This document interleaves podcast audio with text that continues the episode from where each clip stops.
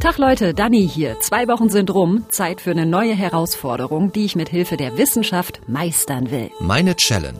Und da geht's diesmal um die Frage, können wir anderen Menschen in ihre Köpfe reingucken, also ihre Gedanken lesen? Ein Podcast von MDR Wissen.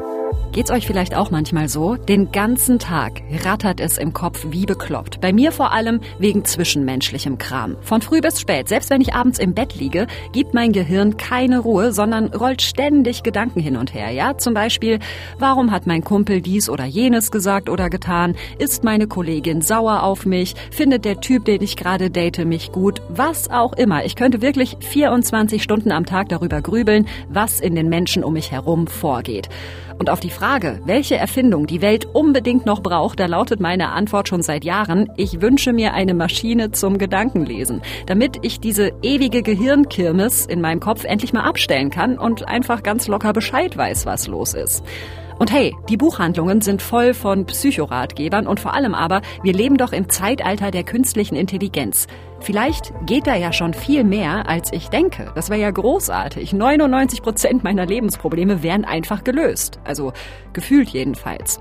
Deshalb lautet meine Challenge, ich will Gedanken lesen. Ist das überhaupt möglich? Kann ich das lernen? Wenn ja, wie? Wie kann mir die Technik dabei helfen? Und wo sind die Grenzen?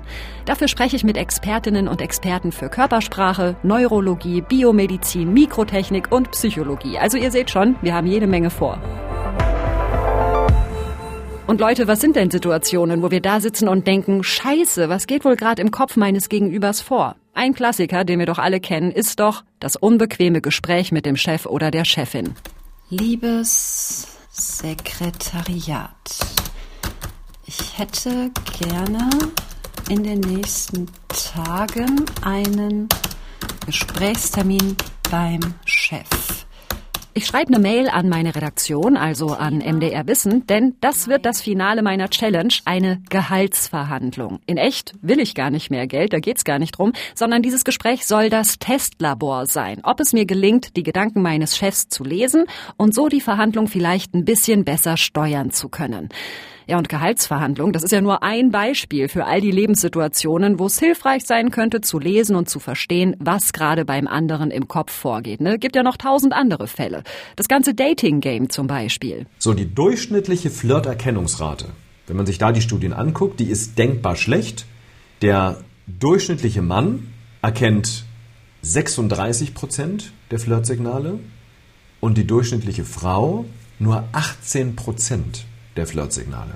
Ja, das heißt, äh, wenn man es mal andersrum formuliert, für die ähm, Herren dieser Welt, dass sie quasi fünfmal angreifen müssen, fünfmal flirten müssen, bis die Frau merkt, dass sie gemeint ist. Das ist Dirk Eilert, Experte für Mimik und Körpersprache, der an seiner Akademie in Berlin Menschen unter anderem beibringt, andere besser zu lesen und zu verstehen. So, und jetzt denkt ihr vielleicht, hä, naja, ist doch easy. Wenn einer lacht oder lächelt, dann ist er fröhlich, freundlich, gelöst. Und wenn einer die Stirn runzelt, ist er skeptisch, genervt oder sauer. Das weiß man doch. Also im Prinzip lesen wir ja andere Menschen so oder so permanent im Alltag. Dirk Eilert sagt aber, ja, diese grundlegenden Skills, die haben wir natürlich alle, aber man kann das verfeinern und verbessern. Und so zum Beispiel lernen, gewissermaßen hinter die Fassade eines Menschen zu blicken. Weil was wir bei Mimik verstehen müssen ist, Mimik ist dual gesteuert. Einmal bewusst vom motorischen Zentrum, aber auch unbewusst vom limbischen System. Kennen wir alle aus der Schule. Ja, wenn Sie sich mal an die Schule erinnern, äh, der Lehrer macht irgendwas, wir finden es irgendwie komisch und lustig und wir wissen aber, Lachen wäre jetzt nicht angebracht dann versuchen wir das Lachen zu unterdrücken, aber unser Gesicht lacht trotzdem, ohne dass wir es wollen. Das ist limbisch gesteuert. Da können wir gar nichts gegen tun. Auf der anderen Seite können wir auch manchmal gute Miene zum bösen Spiel machen. Wir sind eigentlich wütend und lächeln trotzdem. Also es geht auch bewusst. Das sind zwei Systeme, die gegeneinander auch arbeiten können. Und dann kommt es übrigens zu sogenannten Mikroexpressionen, zu kurzen Gesichtsausdrücken, die schneller als 500 Millisekunden sind. Und diese Mikroexpressionen treten insbesondere dann auf, wenn ich was anderes zeigen möchte nach außen, als ich eigentlich fühle. Also Mimik passiert innerhalb von Sekundenbruchteilen und kann wahnsinnig komplex sein. Paradebeispiel, jemand lacht mit dem Mund, aber die Augen lachen nicht mit. Dann ist das Lachen vielleicht nicht so aufrichtig. Dirk Eilert arbeitet in seinen Coachings unter anderem mit einer Version des Facial Action Coding Systems. Das haben zwei US-Psychologen Ende der 70er Jahre entwickelt. Sie haben das menschliche Gesicht sozusagen kartografiert und genau geguckt, welche Muskeln wann aktiv sind und haben festgestellt, es gibt übereinstimmende Schemata, wenn wir die sogenannten Grundemotionen ausdrücken, also zum Beispiel Freude, Angst oder Ekel. Und wie gut ich das drauf habe, die zu erkennen, das kann ich ganz einfach überprüfen, nämlich mit dem sogenannten READ-Test. Und READ, das steht für Reliable Emotion Action Decoding. Und das ist ein wissenschaftlicher Test, der die Emotionserkennungsfähigkeit misst, also die Fähigkeit, Emotionen in der Mimik anderer Menschen zu lesen. Und die durchschnittliche Emotionserkennungsrate liegt bei nur 60 Prozent. Das heißt, wir könnten sagen, wir interpretieren durchschnittlich knapp jeden zweiten Gesichtsausdruck falsch oder übersehen ihn sogar. Oh, das ist natürlich eine schmale Quote, ne? Und ich will natürlich wissen, bin ich da genauso schlecht unterwegs? Also, auf geht's zum Read-Test. Das geht ganz easy online. Den Link packen wir euch in die Podcast-Beschreibung. Das Ganze läuft so ab, dass mir recht schnell hintereinander Fotos verschiedener Gesichter gezeigt werden. Erst im neutralen Zustand und dann machen die ganz kurz eine Bewegung. Und ich muss dann sagen, welche Emotion da gezeigt wurde. So, wir wünschen Ihnen nun viel Spaß beim Erkennen der folgenden Emotionsbilder. Ich bin gespannt. Read-Test starten. Ähm, was war das denn? Oh Gott, das geht so schnell. Scheiße. Kann, die, kann ich das nochmal sehen? Nee, kann ich nicht. Ich sag mal Verachtung. Oh Gott, das wird richtig kurz nur eingeblendet. Ähm, was war das? Sie hat nur ganz kurz, ganz leicht gelächelt. Freude. Hat nicht so viele Gefühle, die Frau. Mm, das war, ich sag mal, Ärger. Uh, oh, ey, bei manchen ist auch der Unterschied total gering. Ich habe jetzt dreimal hintereinander Überraschung geklickt. Das kann bestimmt nicht sein. Uh, das war, das könnte auch Verachtung oder Ekel. Boah, schwierig. Mm, auch Ekel. Ich glaube, ich kann Ekel und Verachtung nicht gut auseinanderhalten. So. Boah, da sage ich auch Angst. Scheiße, das kann alles voll nicht stimmen, was ich hier anklicke. Oh, fuck, ey. ich dachte, das wird mega einfach, aber es ist nicht, also ich fühle mich jetzt gerade, als wäre ich absolut unfähig, Emotionen richtig zu deuten. Außer Freude. Das ist einfach. Ansonsten habe ich anscheinend das nicht so gut drauf. Mist. Am nächsten Tag kriege ich die Auswertung per Mail und ding, ding, ding. Ich habe ganz gut abgeschnitten. Der Durchschnitt liegt zwischen 85 und 115 Punkten. Ich habe knapp 120. Ich bin also doch nicht so schlecht, wie es sich während des Tests angefühlt hat. Und da freue ich mich jetzt natürlich drüber, denn das ist ja eine gute Nachricht für meine Challenge. Am Ende vielleicht mein Chef so ein bisschen zu lesen, in Anführungsstrichen. Aber bei allen wissenschaftlichen Studien, die dieser Systematik unserer Gesichtsausdrücke zugrunde liegen und so sehr man das vielleicht üben und sich darin verbessern kann, das Ganze hat natürlich seine Grenzen. Sonst könnte man ja total easy eine Maschine programmieren, die andere Menschen für uns ausliest. Wir machen unbewusst Dinge, die kann eine Maschine nur schwer. Also ein Beispiel. Barack Obama zieht zum Beispiel, wenn er Dinge betont, die Augenbrauen-Innenseiten immer wieder hoch. Die Maschine würde sagen, der ist ständig traurig. Jetzt muss ich aber wissen, und das erkenne ich als Mensch, ah, das gehört zu seiner Baseline. Das heißt, das Erste, was ich brauche, ein Gefühl für Ihr Normalverhalten. Wie bewegen Sie sich normalerweise? Und Emotionen erkenne ich daran, dass etwas von der Baseline abweicht. Die Persönlichkeit erkenne ich wiederum an der Baseline. Das heißt, alleine dieser Grundsatz, ohne Baseline bin ich blind, die Abweichungen zu betrachten und jetzt auch die ganzen Muster, ähm, das sind manchmal Kleinigkeiten und da scheitern manche Maschinen schon in der bloßen Erkennung. Ja, wenn ich zum Beispiel bei einem subtilen Augenbrauen-Innenseiten hochziehen bin. Ja, wir waren da dran und haben uns das mal angeguckt, auch mit einer künstlichen Intelligenz, und dann lag die Erkennungsquote bei dem Signal teilweise nur bei 60 Prozent, bei 70 Prozent. Das heißt, die Maschine an sich erkennt nur 70 Prozent, wenn diese Bewegung auftritt. Ich bin noch nicht bei der Interpretation. Jetzt nehmen wir mal das Augenbrauen-Innenseiten hochziehen. Ist das Mitgefühl oder ist das Trauer? Das erkenne ich als Mensch unbewusst, intuitiv, aber wenn ich trainiert bin, noch treffgenauer.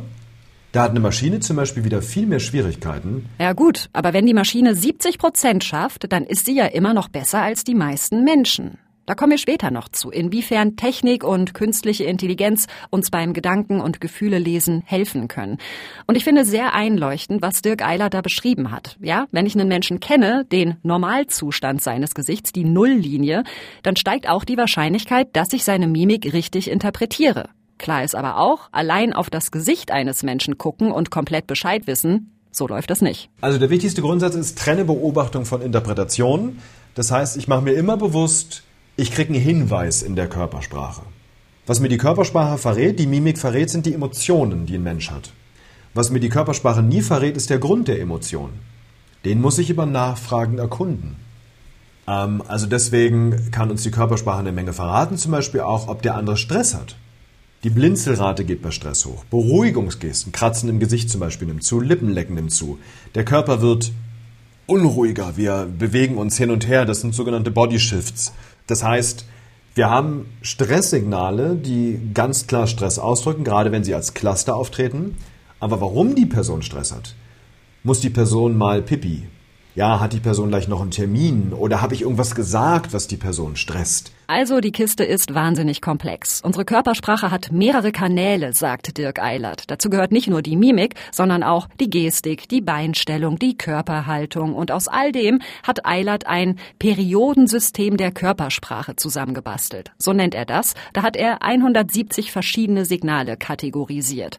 Und diese ganze Komplexität wahrnehmen zu können, aber auch immer zu hinterfragen, was sehe ich da gerade und was bedeutet das, das ist dann eben was, was wir nur mit Kontextwissen und und Nachfragen hinkriegen, damit wir nicht irgendwelche Fehlschlüsse ziehen und unser Gegenüber komplett falsch verstehen.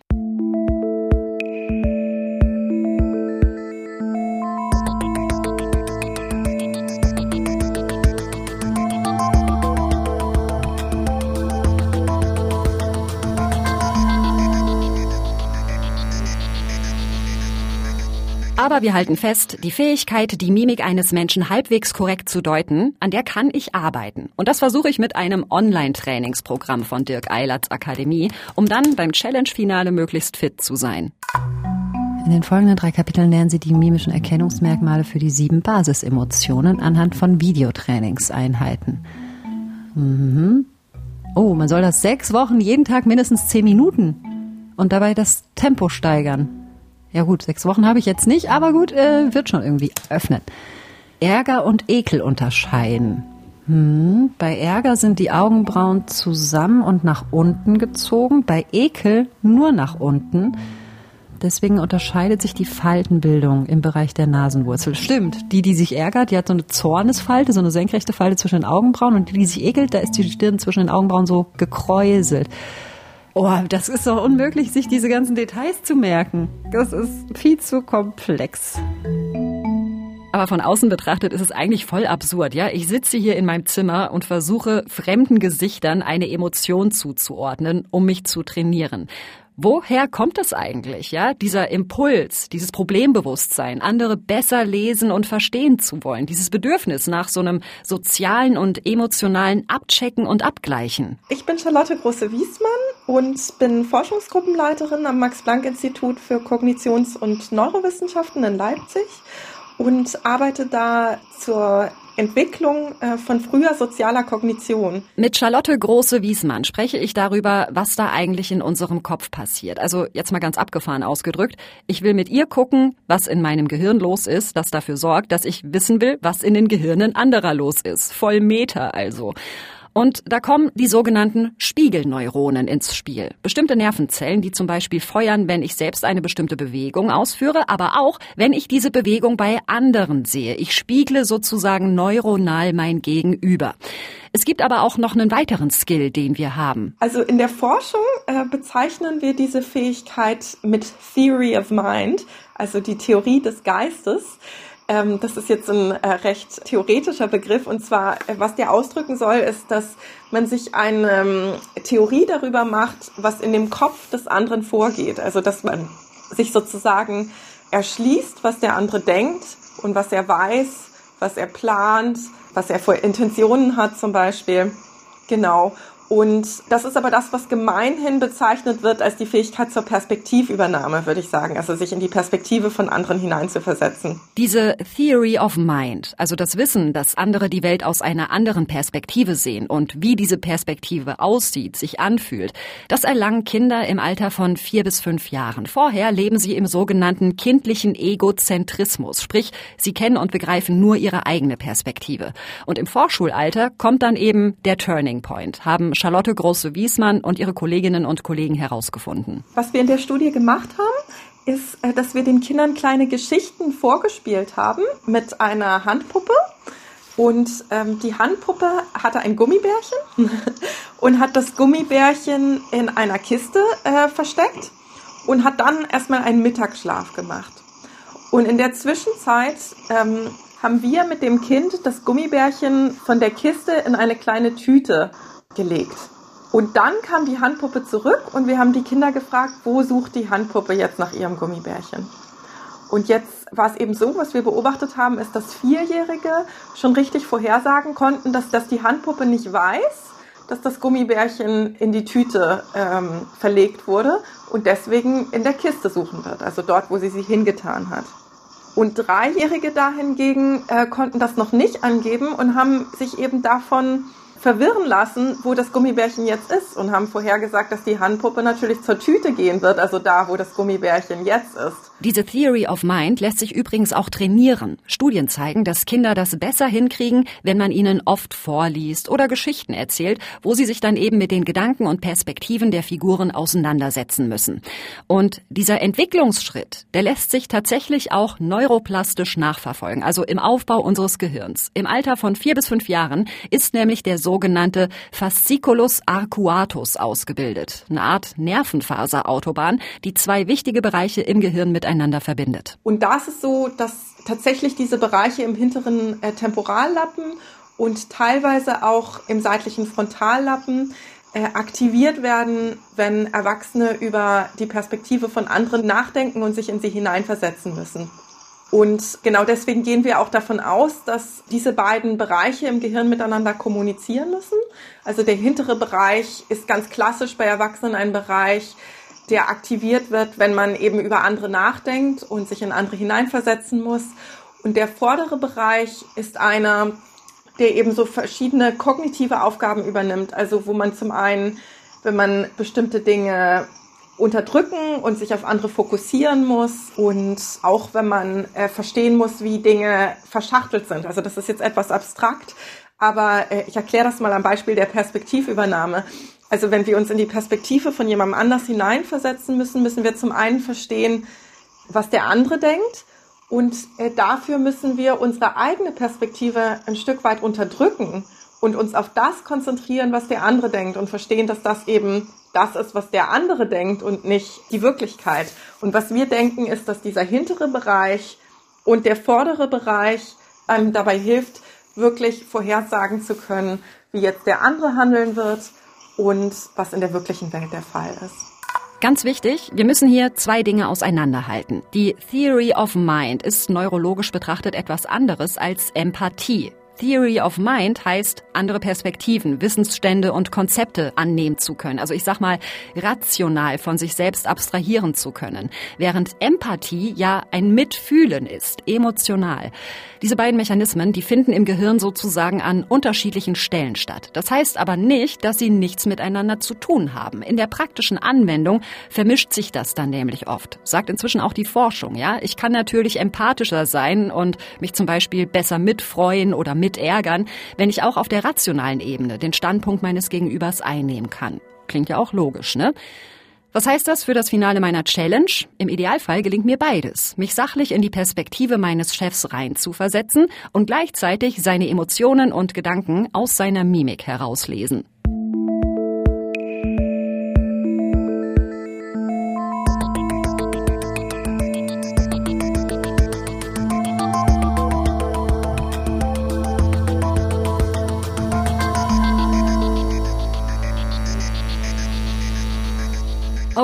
Kurzer Zwischencheck. Was habe ich bis hierhin? Ich weiß jetzt, wie unser Gehirn dazu kommt, andere Menschen lesen zu wollen und ich trainiere fleißig meine Skills in Sachen Körpersprache interpretieren.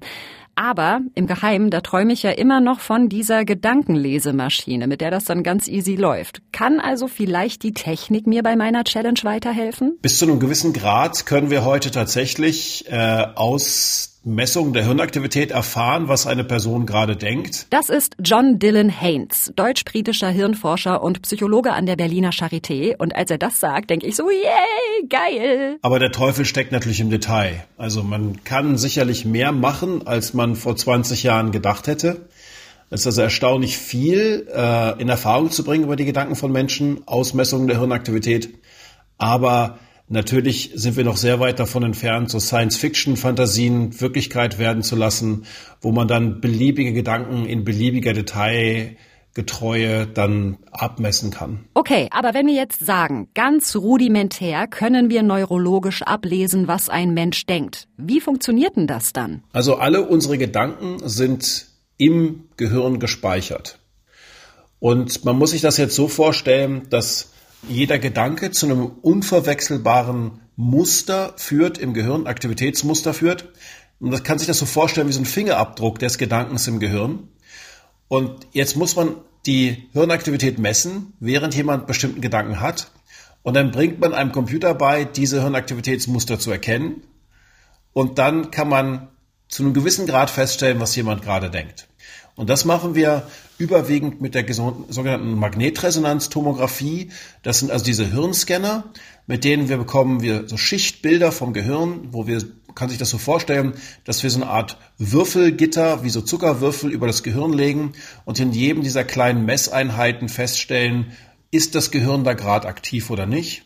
Und dadurch kriegen wir so Muster der gesamten Hirnaktivität die wir mit den Gedanken in Verbindung bringen können. Das klingt natürlich richtig spannend, ja? So, jetzt mal gesponnen. Ich schiebe meinen Chef einfach in einen Magnetresonanztomographen und das Gerät spuckt dann detailliert sowas aus wie, der Chef denkt, Dani kriegt auf gar keinen Fall mehr Geld, es sei denn, sie bietet mir an, dafür mehr zu arbeiten und selbst dann muss ich das Budget noch mit der nächsthöheren Ebene absprechen oder was auch immer. Das wäre natürlich ein Traum und super hilfreich. Aber war ja klar, so läuft's nicht. Also, wenn man es ganz einfach holzschnittartig erklären möchte, wie das funktioniert, dieses Verfahren, ist es so, jemand ist im Hirnscanner, denkt etwas Bestimmtes, das Gehirn wird aktiv, zeigt ein bestimmtes Aktivitätsmuster und ich bringe dem Computer bei, das zu erkennen.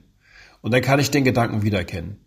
Das funktioniert aber nur dann so richtig gut, wenn ich weiß, wie das Hirnaktivitätsmuster aussieht, was mit einem bestimmten Gedanken einhergeht. Also wenn ich die Person im Scanner habe und die Person denkt Hund, Katze, Maus und ich messe die Hirnaktivität dazu, dann kann ich Hund, Katze, Maus auslesen. Aber was ist denn, was ist ich was mit Elefant und Giraffe und so weiter? Wie komme ich denn an diese Gedanken ran? Wenn ich die nicht vorher gelernt habe, kann ich die auch nicht auslesen. Und das ist ein großes Hindernis im Moment, dass ähm, wir noch nicht so richtig gute Verfahren haben, mit denen man das verallgemeinern kann. Das heißt, mit denen man sagen kann, denk einfach irgendeinen beliebigen Gedanken im Scanner und wir könnten den dann auslesen. Davon ist die Forschung derzeit noch sehr weit entfernt. So, das ist Baustelle Nummer eins. Baustelle Nummer zwei, diese Gedankenmuster sind individuell. Mein Gehirnmuster für Hund, Katze, Maus sieht möglicherweise ein bisschen anders aus, als wenn eine andere Person Hund, Katze, Maus denkt. Baustelle Nummer drei. Die Technik ist einfach noch nicht so weit. Also es wäre viel mehr Rechenleistung nötig und eine viel detailliertere Auflösung. Und dann gibt's noch eine weitere Herausforderung. Also man kann sich das einfach so vorstellen, das menschliche Gehirn besteht im Schnitt aus 86 Milliarden Nervenzellen. Und wenn ich mit meinen 86 Milliarden Nervenzellen über ihre 86 Milliarden Nervenzellen nachdenken möchte, sind dem natürlich Grenzen gesetzt.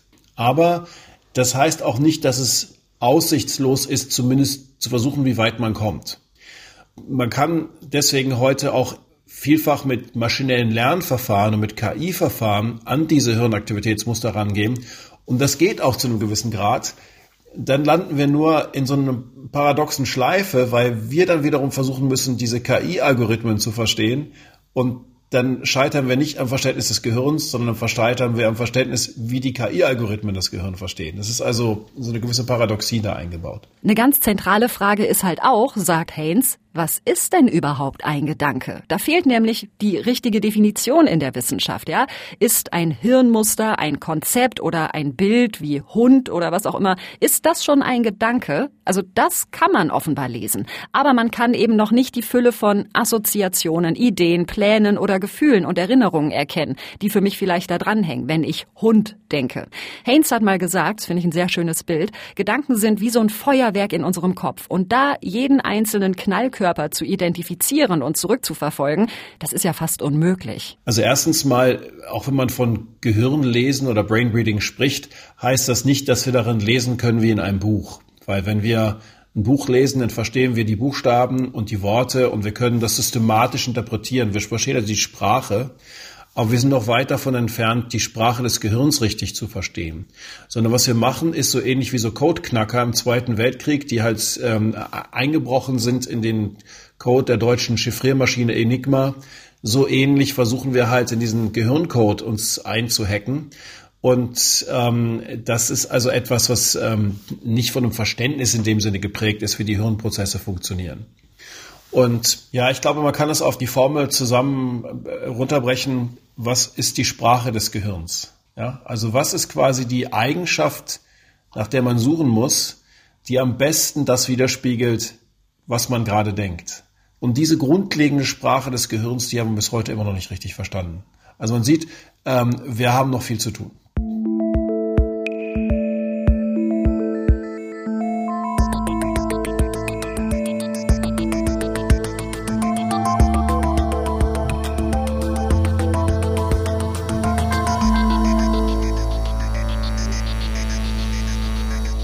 Gut, mag sein, dass die Forschung noch viel zu tun hat, aber manchmal, manchmal könnte man ja glatt denken, dass der Weg zur Gedankenlesemaschine wirklich nicht mehr weit ist. Hello everybody. Elon Musk, der US-amerikanische Milliardär und Chef von Tesla unter anderem, will mit seinem Projekt Neuralink Chips in unsere Gehirne implantieren. Damit sollen wir Computer und Maschinen steuern können und es soll auch möglich sein, unser Gehirn zu stimulieren und unsere Wahrnehmung zu beeinflussen. Das klingt jetzt erstmal nach einer Spielerei, aber der Chip soll zum Beispiel auch Menschen mit Hirnschäden, Lähmungen oder Depressionen helfen. So, creating a well-aligned future. Idea. Neuralink hat unter anderem schon Versuchsreihen mit Schweinen und Affen gemacht, wo der Chip auslesen konnte, was im Gehirn gerade passiert. Und die Affen zum Beispiel dieses berühmte Ping-Pong-Computerspiel allein über ihre Hirnströme steuern konnten. As you can see, Pager is amazingly good at mind pong. It's not magic. The reason Neuralink works is because it's recording and decoding electrical signals from the brain. Ist das jetzt also die große Revolution hin zur Gedankenlesemaschine, wie ich sie mir ja im Geheimen wünsche? Das Neuralink-System von Elon Musk ist bemerkenswert, weil er eigentlich geschafft hat, all die Entwicklungen, die sonst in unterschiedlichen Universitäten und unterschiedlichen Forschungsgruppen gelaufen sind, daraus Schlüsse zu ziehen und alles zu kombinieren. Es ist jetzt nicht so, als ob wir vorher alle auf Pferden geritten wären und er hätte das Auto erfunden. Thomas Stieglitz ist Professor für biomedizinische Mikrotechnik an der Albert-Ludwigs-Universität Freiburg. Das heißt, er ist an der Schnittstelle von Medizin und Neurotechnik unterwegs. Dieses Implantat wird drahtlos mit Energie versorgt. Das ist also so wie Laden von einer Zahnbürste, ja. Aber so, dass es nur einen kleinen Energiespeicher, also eine kleine Batterie braucht. Das meiste kommt von außen rein und dann werden die Daten wieder nach außen gefunkt. Und es muss klein sein und aus Materialien bestehen, dass der Körper keine große Narbenbildung anfängt. Das ist eine saubere ingenieurwissenschaftliche Leistung, aber auch nicht Rocket Science. Ich habe jetzt beim Traum von der Gedankenlesemaschine immer nur ganz egoistisch daran gedacht, wie ich in Situationen wie Gehaltsverhandlungen oder Dates mein Gegenüber besser lesen kann. Dabei bedeutet die Möglichkeit, Signale aus dem Gehirn heraus zu übersetzen, für einige Menschen ja was viel existenzielleres, ja? Das wird spätestens klar, wenn man Thomas Stieglitz fragt, was er da genau macht als Professor für biomedizinische Mikrotechnik. Sehr flapsig gesprochen mache ich blinde sehen und lahme gehen von technischer Seite. Das sind, geht um kleinste Systeme, die mit dem Nervensystem, mit Nerven im Gehirn, mit Nervenzellen im Arm, im Bein äh, zusammenkommen, um einerseits die elektrischen Signale aus dem Körper aufzunehmen und andererseits mit Hilfe des technischen Signals künstlich über Strom die Nerven zu erregen. Ja, super Ego, Dani. Soweit hast du wieder nicht gedacht. Das Gehirn auslesen kann Menschen mit körperlichen Beeinträchtigungen helfen, ein besseres Leben zu führen. Und zwar schon seit Jahren. Zum Beispiel Cochlea-Implantate. Damit können manche Gehörlose wieder hören. Oder Hirnschrittmacher, die Menschen mit Parkinson helfen, ihre Motorik besser zu kontrollieren. Das sind alles Dinge, die nicht möglich wären ohne neuronalen Dialog. So nenne ich's mal. Zusammengefasst wird all das unter dem Begriff BCIs oder BCIs. Das steht für Brain-Computer Interfaces, also Hirn-Computer-Schnittstellen. Dazu gehören zum Beispiel auch Prothesen, die durch Signale, die aus dem Gehirn ausgelesen werden, gesteuert werden. Gleichzeitig braucht es da, also so bei Prothesen, im Idealfall auch eine Rückkopplung, um zum Beispiel bei einer Arm- oder Handprothese auch ein Greifgefühl herzustellen, ja, damit ich merke, fasse ich da gerade einen festen Kaffeebecher an oder eine weiche Banane. Diese fühlenden Prothesen, die sind sein Lieblingsthema, sagt Thomas Stieglitz, aber so ein Ding richtig zu programmieren, das ist irre kompliziert. Und die Herausforderung ist, wie Sie sich vorstellen können, da den richtigen, die richtige Nervenfaser zu finden. Wir haben 10.000 Fasern im Armnerv, der dafür zuständig ist, oder in den beiden Armnerven jeweils, sage ich mal, 10.000 über den Daumen. Und die sehen alle gleich aus, diese Phasen in dem Nerv. Das ist nicht wie beim Elektrokabel, dass das eine schwarz und das andere grün-gelb ist. Das wäre ja super, dann könnte man nachgucken, aber man weiß das nicht. Und von daher muss eine Elektrode an den Nerven, um den Nerven oder in den Nerven hinein mit ganz vielen Kontaktpunkten. Und dann wird ein Kontaktpunkt nach dem anderen stimuliert und der Patient muss sagen oder der Mensch, was fühle ich jetzt? Es kann sein, dass der Mensch sagt, das tut mir weh. Dann wissen wir, jetzt haben wir die Schmerzfasern erwischt, diese Elektrode wird nie wieder angesprochen. Oder der Patient sagt, ich fühle die Innenseite meiner Zeigefingerkuppe. Und das ist super, dann habe ich genau den Punkt, den ich brauche zum Greifen, weil ich meistens mit dem Zeigefinger immer anfasse. Und wenn ich dann noch einen Daumen erwische und den kleinen Finger, also das Gefühl dafür, dann kann ich diese drei Dinge zusammenbringen.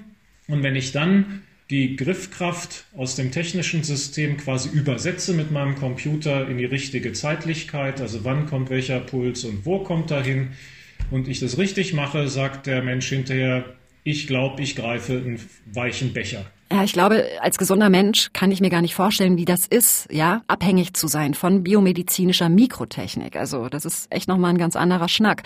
Und wie krass auch, diese Challenge, bei der ich doch eigentlich nur in Anführungsstrichen wissen wollte, ob und wie man Gedanken lesen kann, die hat mich jetzt zu einem Aspekt gebeamt, mit dem ich vorher null gerechnet habe, ja? Die Frage, was wir aus dem menschlichen Gehirn abzapfen können, die ist so viel größer als mein ständiges Grübeln, was andere über mich denken könnten. Und gleichzeitig stecken da ja auch weitere riesige Fragen drin. So, wie weit wollen wir da gehen? Wie schützen wir die Daten, die bei sowas erhoben werden? Wo verläuft die Grenze zwischen medizinischer Hilfe und unnötiger Optimierung? Wer trägt die Verantwortung, wenn was schief geht? Ist das dann der Mensch, die Maschine oder der Entwickler hinter der Maschine? John Dylan Haynes, der Neurowissenschaftler, hat noch mal ganz gut auf den Punkt gebracht, dass man da ethisch ganz viel abwägen muss. Ja, also ich meine, es ist ein uralter Menschheitstraum, und Menschheitsalbtraum, die Vorstellung, Gedanken auslesen zu können. Also zum einen, wenn man sagt, mich versteht hier ja kein Mensch. Äh, was dann passiert, ist, dass man halt das Gefühl hat, dass die anderen Menschen die Wünsche und Bedürfnisse von einem nicht erkennen. Ja, das heißt, da möchte man offensichtlich, dass die Gedanken ausgelesen werden. Wenn man aber, was ich, Poker spielt oder sowas, äh, oder vielleicht so eine kleine Lüge erzählt im Alltag, wie wenn die Frau fragt, gefällt dir mein Kleid? Und man sagt, ja, aber es gefällt einem eigentlich gar nicht oder sowas. In solchen Situationen möchte man es halt nicht. Und das ist halt bei vielen biomedizinischen Verfahren so, dass sie halt gute und schlechte Anwendungsmöglichkeiten haben. Es gibt Dinge daran, die man sich wünscht und Dinge daran, die man halt auch befürchtet. Das heißt, wir wollen immer das eine und das, wir wollen das Gute, aber nicht das Böse. Und das ist in der Forschung manchmal sehr schwer auseinanderzuhalten. Und ich denke, da brauchen wir auch klare ethische Regeln dazu, wie man mit solchen Verfahren umgeht. Also ohne die wird es nicht gehen.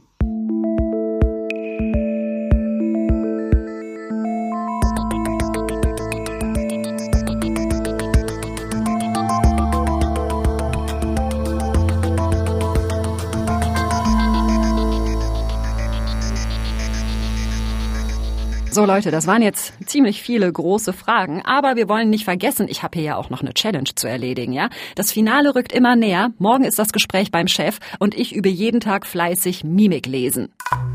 Mm, das war Ekel wahrscheinlich, ja. Das war Ärger. Juhu, ich habe Ärger erkannt, dabei bin ich mit Ärger immer so schlecht. Was denn mit ihm? War das Freude? Nee, nee, falsch. Dann bitte nochmal abspielen.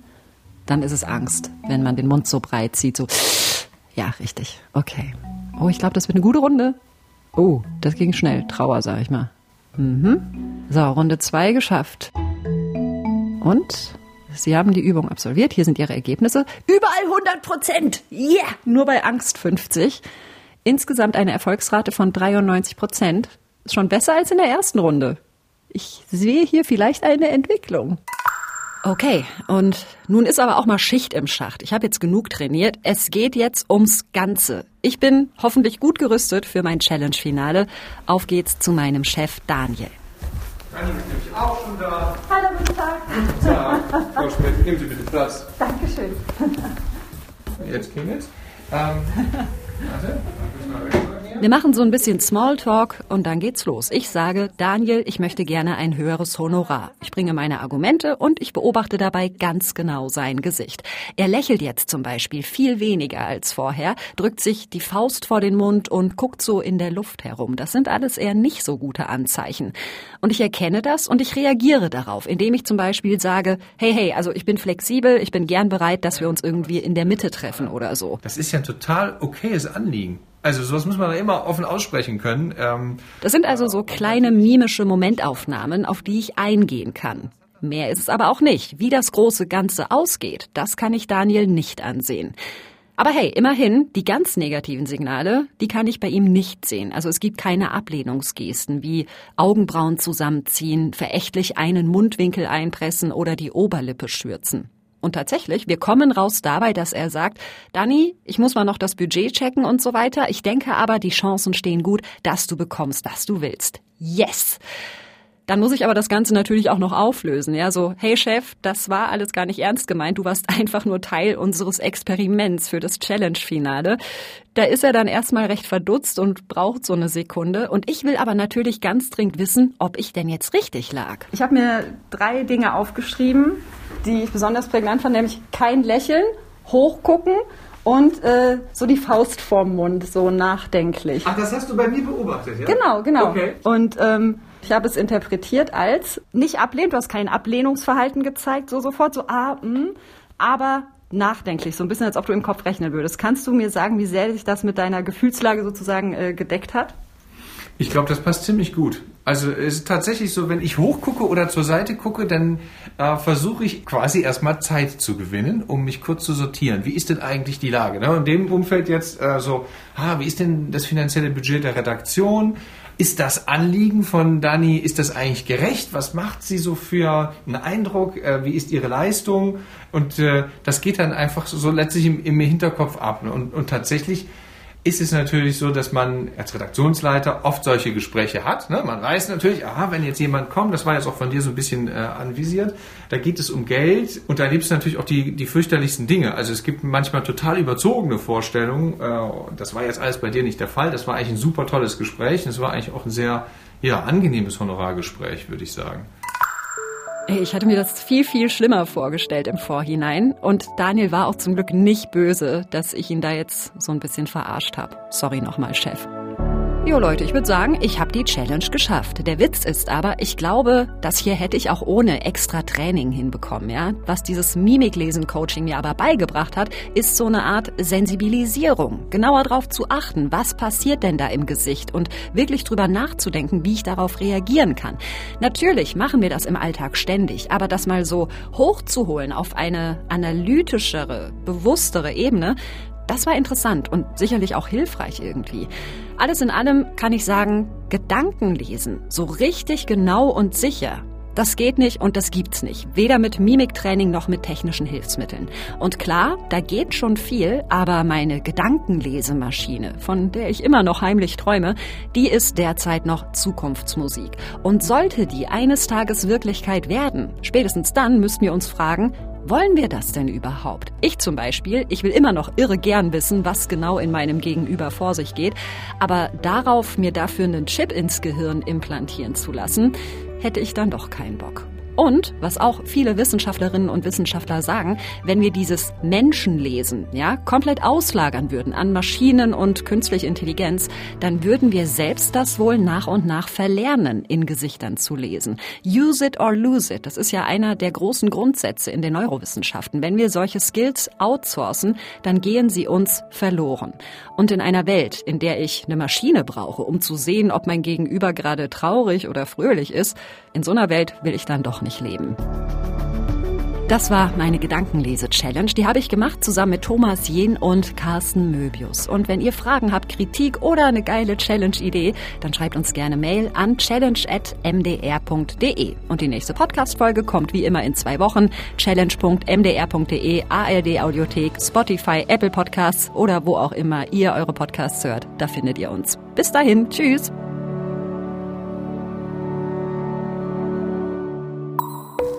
Das war Meine Challenge, ein Podcast von MDR Wissen.